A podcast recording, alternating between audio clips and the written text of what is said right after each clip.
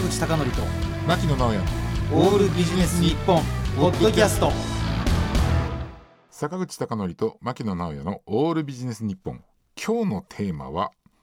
退屈すれば脳がひらめく。おお逆説的な。でも坂口さん本当にたくさんの原稿っていうのをもう本当毎日日産されてますけどそうですね。ですようね、ん。あれネタに困ったりしない？よくん。ネタ切れになりませんかって言われるんですけど、うん。うんうんずーっとネタ切れなんで、うん。ネタ切れになるってことはないんですよ。なるほど。ずうん。っとネタずーっとネタ切れだから なることはないっていう、はい。なるほどね。え。で私もあのそういったことをですね、まあ、いろんなそのメルマガとかブログとかですね。あとはそのまあその講演とかそのセミナーとかっていうことをやっている時に、特にねもうね今ね新しいテーマなんかを扱う時もう何をどう書けばいいのか。でそこはやっぱりその聞いてる対象の方にこう理解してもらいやすく書くにはどうしたらいいのかっていうことを、まあ、常々考えていて、えうん。でそのアイデアの作り方的なね本っていうのは、まあ、結構いろいろこう読んでるんですけれどもしかもね、うん毎回のようにベストセラーになってますもんね。そうそうそうそう、えだからみんな悩んでるんだろうなと思ってるんですけどねちょっとね最近試してることがあるんです、えはい。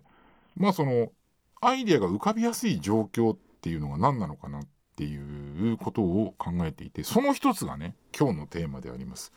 退屈すれば脳がひらめくうん。っていうことになるんですけどあのただねあの退屈ってよくよく考えるとねそのアイデアを生むその創造的な活動とは私ね当初やっぱ対極的にあるものかなと思ったんです、ね逆のようなね。そうそうそうそう、うん。逆のようなことかなと思ったんですけれどもあのいろんなねそのなんていうのかなその文献を読んだりとかいろんな記事読んでたりするとやっぱりそのまあいろんなその単なる退屈っていうことじゃないんだけども言葉とか表現を変えてねまあその退屈のような状況っていうのを作ると脳に好ましい影響が生まれて創造的になるって述べてる人って意外と多いんですよ、うん、なるほど。あるんですよね。うん。であのーこれはねまあ結論的に言うとずーっと同じ状況ではダメってことなんだろうなと、うん。何らかのこう刺激がある状況っていうことなんだろうなと思うんですけどね例えばね退屈っていうふうに調べててちょっと怖かったのが中谷昭弘さんがね。はい。退屈は伝染すると。なるほど。だからあのーまあねこのお客様がね一人が退屈したらそのね退屈がこう伝染していくのってちょっと恐ろしいじゃないですか。あー何かを話している時のお客さそうんそうそうそうそうそう、だからそれっていうのはもう避けなきゃいけないな、うん。じゃあその何かを話す時のお客様が退屈しないためにじゃあ自分はどう退屈を活用すればいいのかとうん。でそのここでね重要なのが具体的にね退屈っていうのを感じる状況だと思うんです我々が意図的に。意図的に、はい。でこれねまた結構多いのがねやっぱりねスマホなんですようーん。スマホをしまおうとかもう一定時間触るのやめようとかねでまあほらそのデジタルデトックスっていうんですかねでそういったことをね今ね言ってるのがすごく多いんですね。うん。でもう手に持たないのもそうなんだけれどももうスマホを見るのやめようとか例えば今日一日スマホで写真撮るのやめようとかこのアプリ使うのやめようとかねそのまあそんなことを言っているんですね。うん。でそのその結果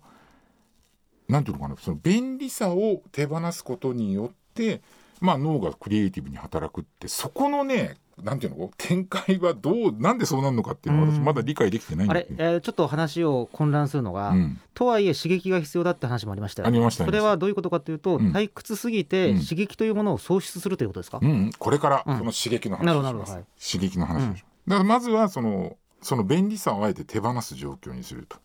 でただね、うん。この話っていうのは私今やってるのがすごく実感を持っているんだけれどもでも本当に退屈な時ってスマホってすげえ素晴らしいツールじゃありうません、んうんそうですね。でしょ？なんかなんか読んだりとかあとはそのね SNS 眺めたりとかあとはその音楽にしても動画にしてもね今興じることができるとでただね問題なのはそれやってるとあっという間に時間過ぎていくんですよ、はいはで時間過ぎた後になんか何にも残ってないみたいな、うん、ところがあると。だから例えば満員電車でこうぎゅうぎゅうになってる時とかっていうのは早く過ぎ去ってほしい時間だから私はそれはいいんじゃないかと思うんだけれどもアイデアのですね喪失もうアイデアが欲しいっていうふうに期待する時っていうのはスマホとかタブレットはしまってね使わない方がいいのか。でそこであの先生がさっきあのおっしゃった、えーと、どういう刺激が必要なのかっていうことなんですけどちょっとね退屈っていう言葉をね辞書で調べるといやこれねもうほんと前向きな意味ってないんですよね。あの気力が衰えるとかね、うん、することがなく時間を持て余すとか。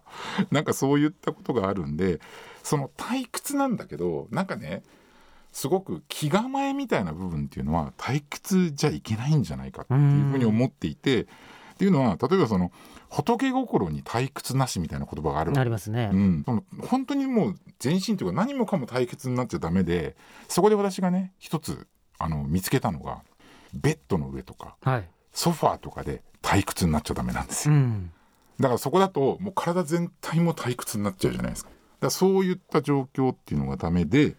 その体をだらっとさせないみたいなとこ。でねその退屈っていうことをいろんな本で見てる時にね、かつてのそのチェイス銀行の頭取のあのデイビッド・ロックフェラーっていう人がねロックフェラー海岸録っていうのを書いてるんですけど600ページにわたるところで退屈っていう言葉を4回ぐらい使ってるんですよ。はい、でその4回が退屈だったんだけれどもその後にその退屈が生きているっていうそういうこう文脈というかそれで使われてるんですね。うんうん、例えばその退屈の期間っていうのはロックフェラーさんの場合で言うと例えば軍隊に入隊したとかそういったことが自分にとっては退屈だったっていうことを言ってるんですよね。まあね軍隊に入るなんていうのは非常に今で言うとレアケースだと思うんで私の場合どうしてるかっていうと散歩に行きます歩きます。うんうん、でスマホって持ってるんだけどスマホっていうのはもう必ずポケットに入れてで音楽も聴かずにたまたまあの私の家って郊外なのでなんかね川沿いを散歩したりとかそういう道が結構あったりするんですよね。はい、だそういったところを歩いてでそうしてると毎回じゃないですけどあっと思う瞬間ってあるんですよ。もうその時は、えーと、スマホを取り出して音声入力とかでわーって話をしてそれでまたスマホをしまって歩き出すみたいなことをしてるんですよね。気持ちは退屈にしておくけど身体的刺激を解放するというそういうことそういうことだからその行動というかもう動きっていうのを能動的に行うのがねアイデアを生むのには一番いいんじゃないかなっていうことを思ってるんですよね。なのでなんていうのかな積極的に体を動かしつつその体は退屈じゃない状況を作ってなんかそのメンタルというか精神的な部分だけは退屈な状況を作ると頭だけ退屈するみたいなのが私はいいんじゃないかなというふうに思ったわけなんです。はいということで今日のテーマは「退屈すれば脳がひらめく」でした。坂口孝則と牧野直哉の「オールビジネス日本ポッドキャスト今回はここまで。次回もお楽しみに。